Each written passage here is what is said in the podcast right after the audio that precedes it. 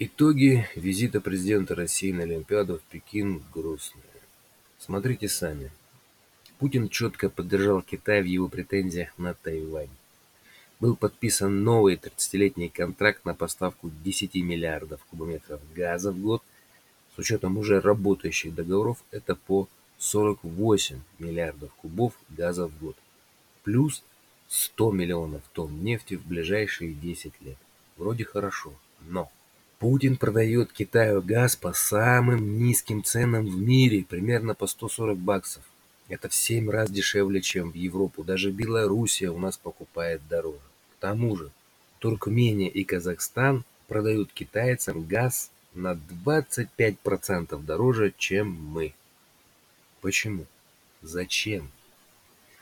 Сами китайцы-то берут российский газ, частично перепродают его в Азию уже за 240 баксов, на чем хорошо зарабатывают. Ответ – это дань, которую Владимир Владимирович платит как бы новой Орде. Дань, чтобы признавали его право сидеть на нашей спине со своими баскаками столько, сколько он хочет, когда вся Сибирь и Дальний Восток до сих пор сидят на дровах и угле, вдыхая смог. Демократия – общечеловеческая ценность, а не привилегия отдельных государств, заявили Путин и Си на этой встрече. Ну и где демократия по отношению к россиянам, хочу я спросить дорогих товарищей. Где свободные выборы, независимые суды, где тот же газ в наших домах? Я живу, например, в 80 километрах от Кремля и топлю пилетами, которые в этом году покупал по 12 тысяч рублей за тонну а мне на сезон примерно 5 тонн. Это минимум, если зима теплая. В 2005 году, я помню, Путин издал указ о цене подключения к газу, которая не должна превышать 50 тысяч рублей. Это меньше, чем я плачу за отопление в зимний сезон. И где это? Где тема пенсии? Где великие прорывы в экономике? Где обещание не менять Конституцию, а дворец в Геленджике. В общем, как после этого Путину жать руку? Нет. Товарищ Си мыслит себя в будущем не просто вождем Китая, а вождем, как раньше говорили, всего прогрессивного человечества. Жать Путину руку, человеку без лица, ну потому что он врет, не пытаясь даже оправдываться, значит потерять лицо самому а для китайца это немыслимо. И вообще, таких как люди вокруг нашего царя в Китае берут под белые ручки и ведут на стадион. И сами знаете, что с ними делают за коррупцию. Поэтому, не целуясь, не ручкаясь, с Путиным держать него дистанцию, товарищ Си показывает американцам, основным своим партнерам, что не волнуйтесь, тут ничего личного, чисто бизнес. А царь использует национальное богатство России, чтобы удержаться на столе. И теперь будет так. Газ, нефть, лес на восток, деньги на запад. Ну, как обычно. Раньше у наших успешных менеджеров была крыша на западе, но они с ней поссорились, пытаясь выкрутить для себя лучшие условия крышевания.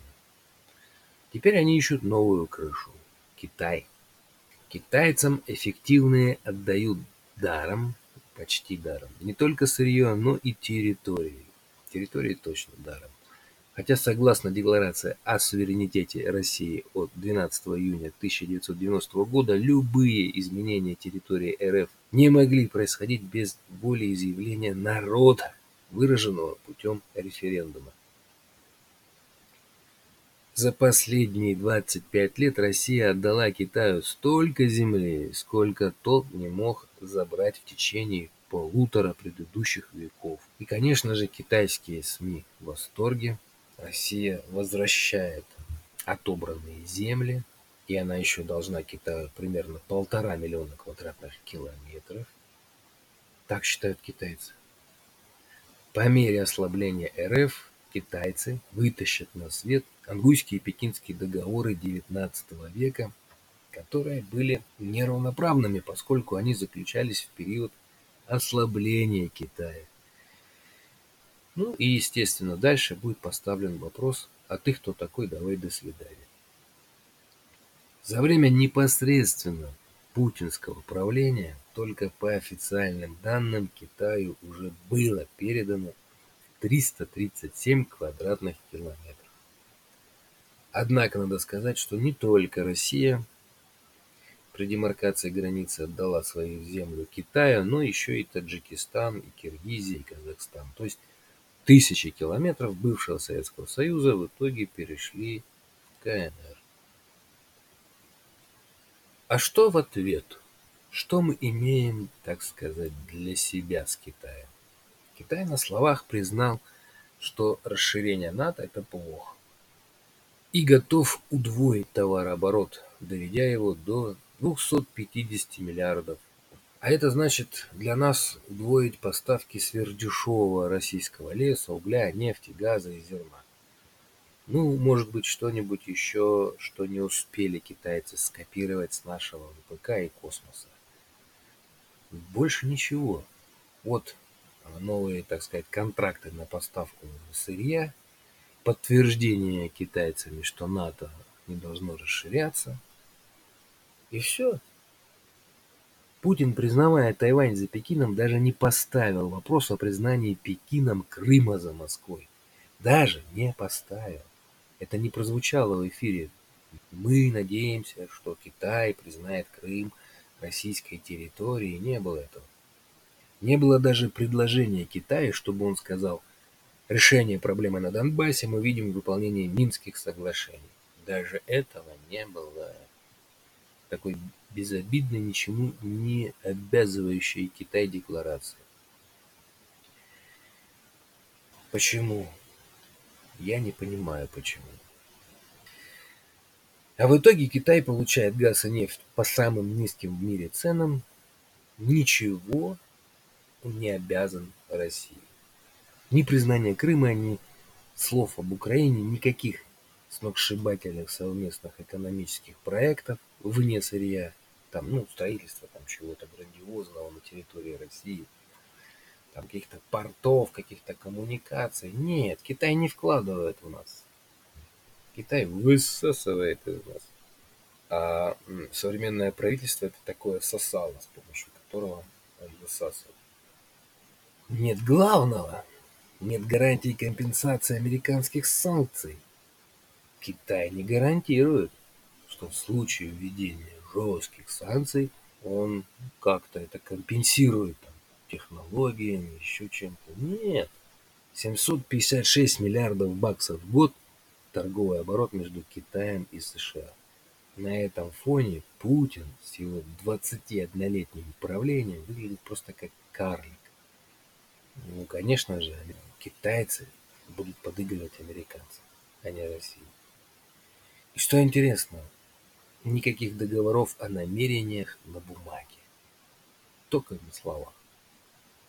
А ведь Путин возмущается тем, что на словах американцы там что-то обещали, на деле не выполнили, требуют от них э, что-то на бумаге.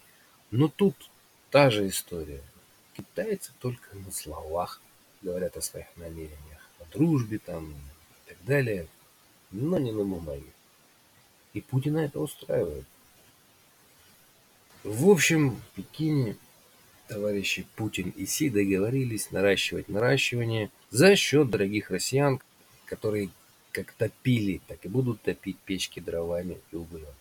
Путин дает авансы китайским коммунистам в ожидании их покровительства над его буржуйским кланом. Он покупает таким образом свою ценность в их глазах. Смотрите, смотрите, как вам выгодно, что я тут главное, это может быть только со мной. Берегите меня, я ваш приз.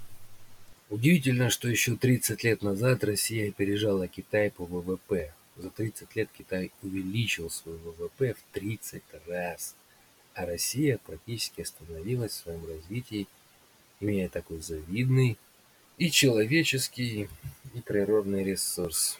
И виной тому отказ от демократии и социализма. То есть отказ и от социализма, и от демократии.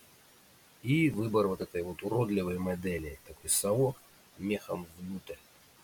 От совка мы взяли этот тоталитаризм, от демократии ничего не взяли, и взяли капитализм запад. Получилась госолигархия. А царя нашего, к сожалению, интересуют только деньги. Нет у него ни идеологии, ни стратегии, ни способностей все это иметь. У него есть только жадность деньгам и власти. Деньги, деньги, деньги, причем тільки для себе, как у нас наших соседей говорят. Но вид у Владимира Владимировича с каждым годом все более жалкий и жалкий. Спасибо за внимание.